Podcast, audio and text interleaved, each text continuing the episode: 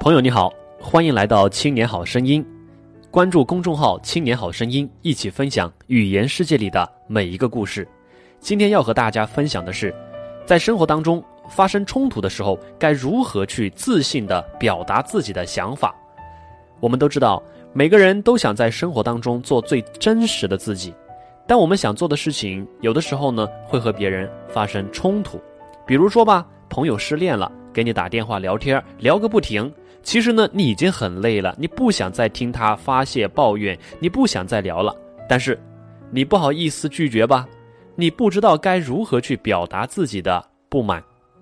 再比如，有人找你借钱，但是呢，过了还钱的日期一直不还，你也不好意思去开口，你不知道该如何去说，去表达自己的想法。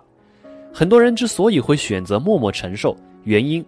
就是因为害怕失去朋友，怕得罪人，不知道如何去得体的、自信的表达自己的想法。但是这样一来啊，时间长了呢，可能会让人积压很多负面的情绪。这种负面的情绪呢，慢慢的会让你很难受，你会转移。比如说，当你面对另外一个朋友的时候，你喝酒的时候，你就会开始去倾诉，甚至去抱怨，去把你的负面情绪展现出来。但是记住哦，这是对友谊最大的伤害方式之一。如果这个话传到了当事人的耳朵里边去，那这样就会伤害你们的友谊了。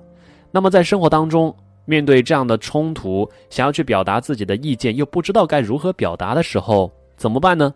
最近啊，公众号什么值得听有一篇文章，就给我们讲了一些方法，很实用，和大家一起来分享。首先，我们的沟通方式有两种。一种呢是坚定自信的沟通，一种是攻击性的沟通。很多人觉得这两种方式差不多，其实呢，他们有本质的巨大的差别。坚定自信的沟通本质呢，是一种从自己想法出发，去获得一种理解、沟通，获得一种双赢，双方呢会达成平衡的一种沟通方式。这样的方式呢，会尊重自己，也能够考虑别人的想法，也就是说，不委屈、不憋屈自己。能够去很客观的、平衡的描述自己的想法的同时，又考虑到对方的意见、喜好，考虑到别人的面子、尊严，坚定自信的沟通不一定就能让你达到一个想要的结果，不一定能说服对方。但是呢，它能很好的让别人去理解你的感受，知道你的需求，而不会一开口就造成攻击性和对抗性的局面。那攻击性的沟通就不一样了。当你在沟通的时候，你一开口就是指责、要求，带有攻击性的，对方立马呢就站在一个情绪的对立面和你干上了。你们双方呢从此刻开始想的是怎么样去压制对方。这个时候，你们的表达、你们的肢体动作，往往呢是不尊重人的。比如，你会看低别人，会攻击他的这个人品，会给他乱贴标签儿。总之呢，带有敌对性，你们的关系会僵化，事情呢。也会越加难解决。那么，我们怎么样才能够做到理性的、坚定、自信的沟通呢？在这篇文章当中介绍了几个方法。第一，你要学会从别人的角度来看问题。比如，你的老板和你说：“呃，有一个很急的项目，希望你能尽快做一下。”这个时候，在你看来呢，这个事情很难呐，有挑战呐，目前是无法完成的。但是你又不能反驳你的老板，怎么办？你又不能憋屈自己，怎么办？你可以说：“哎呀，老板呀，我知道这个项目对公司来说非常重要，而且您希望尽快把这个项目做完做好。但是真的，从我们这个公司的客观情况和我自己的角度来看呢，时间真的有点太短了，我一个人肯定是做不完的，到时候会影响这个项目。要不这样啊，呃，咱们来谈一谈，沟通沟通，看能不能找到更好的解决方案。”或者说，给我多宽裕两天时间，给我一些合适的资源，老板您看这样行吗？诶，当您以这样的商量的语气，客观的去描述自己的困难的时候，老板能够理解你，而不是去跟你进行情绪的对抗。那第二，沟通的时候要尽量说事实，也就是说就事论事，不要去指责别人，不要把这个问题扩大到个人和人品的高度上去。比如说吧，你的朋友。把你某次的一次隐私告诉了别人，你很生气，你呢又不想憋着，又不想去积压，然后影响你们的友谊，然后你可以找到他，对他说：“呃，这个小王啊，我有件事情要跟你说一下，要不然我心里真的很不舒服，对我们的友谊也不大好。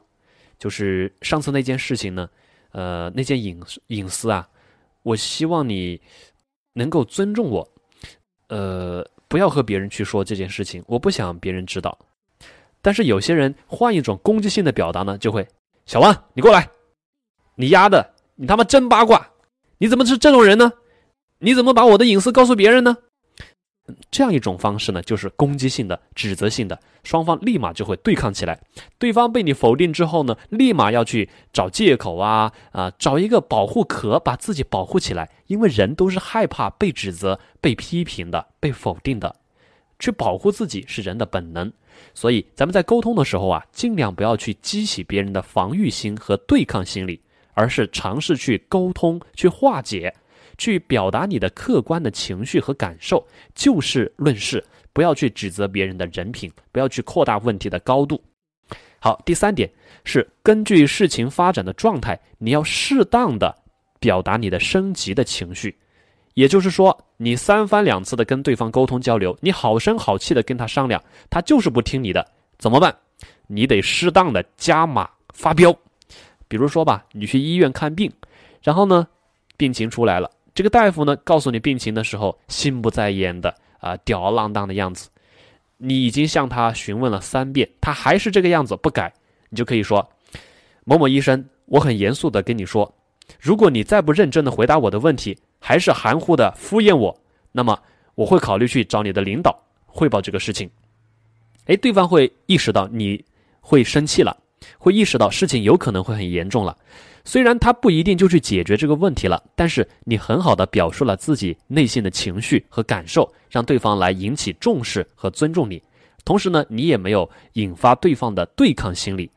第四个技巧非常重要，叫做表达的时候啊，尽量用第一人称。第一人称的表述方法的好处呢，是描述，诶，从主观的角度出发，从我的感受出发。在有的时候，这是一种很棒的表达，比如说。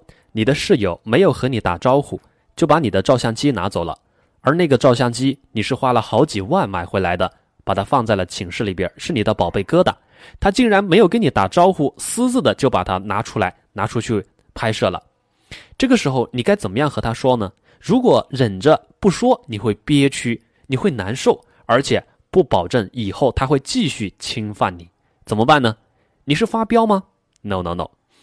你要从自己主观的感受去出发描述。你对他说：“那个小王呀，我有件事情要跟你说一下。今天呢，你拿我的相机出去拍摄了，呃，这也没什么。但是我想表达一下，我心里面很不舒服，因为这个相机对我而言，它的地位非常重要，而你没经过我的允许，我觉得对我有一点点冒犯，让我不舒服了。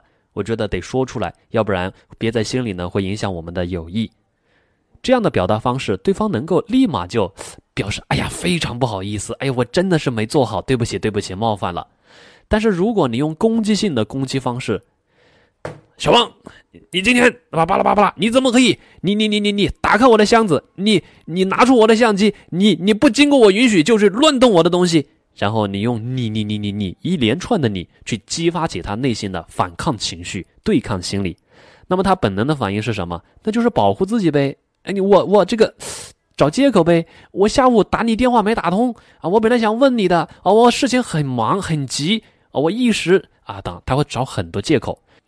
然后你一听到他的借口，你更加是火上浇油。你非但没有反思，你反而在这里找借口狡辩。于是两个人呢就干起来了，情绪升级，最后破坏了友谊。最后呢，事情又没得到圆满的解决，这不是我们想要的。好，第五个方法呢是心平气和的，保持内心平静，不断的重复你的观点，千万不要和别人起争论，不要做一个和别人争的人。像《道德经》里面讲的一样，要天地无为，天地无争。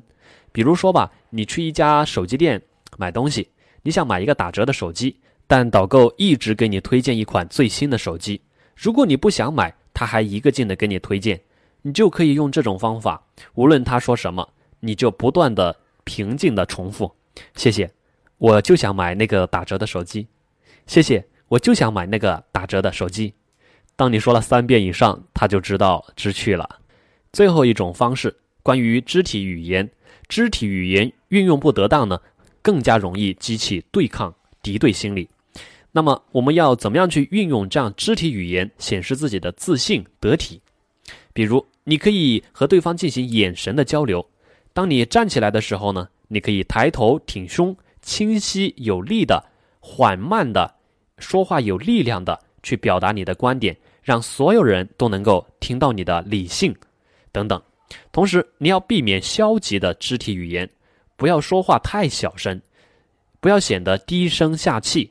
当然，也不要用那种非常侵略性的身体语言，比如说很生气的横着盯着别人，然后大喊大叫，张牙舞爪，希望用自己的声音去压过对方，还希望用自己的手指指点点去攻击对方。这些都是没有理性的，这些方法都很容易激起对方的敌对反抗心理，会让事情呢变得更加的糟糕。好，最后总结一下，生活当中我们的表达方式有两种，一种呢是坚定自信的表达自己的感受和需求，另外一种呢是不控制情绪的去攻击性的表达，然后激起双方的敌对心理，对抗情绪。这两种方法呢，我们要去好好的体会。坚定自信的沟通能力不是一下子就能够掌握的，需要去好好学习这些技巧，然后有意识的运用到自己的生活当中去。你会发现，你的表达方式改变了，你的情绪、你的生活、你的友谊、人际关系，甚至工作都得到了很大的提升。好了，存好心，说好话，让我们一起做更好的自己。感谢大家关注公众号“青年好声音”，我们下期见。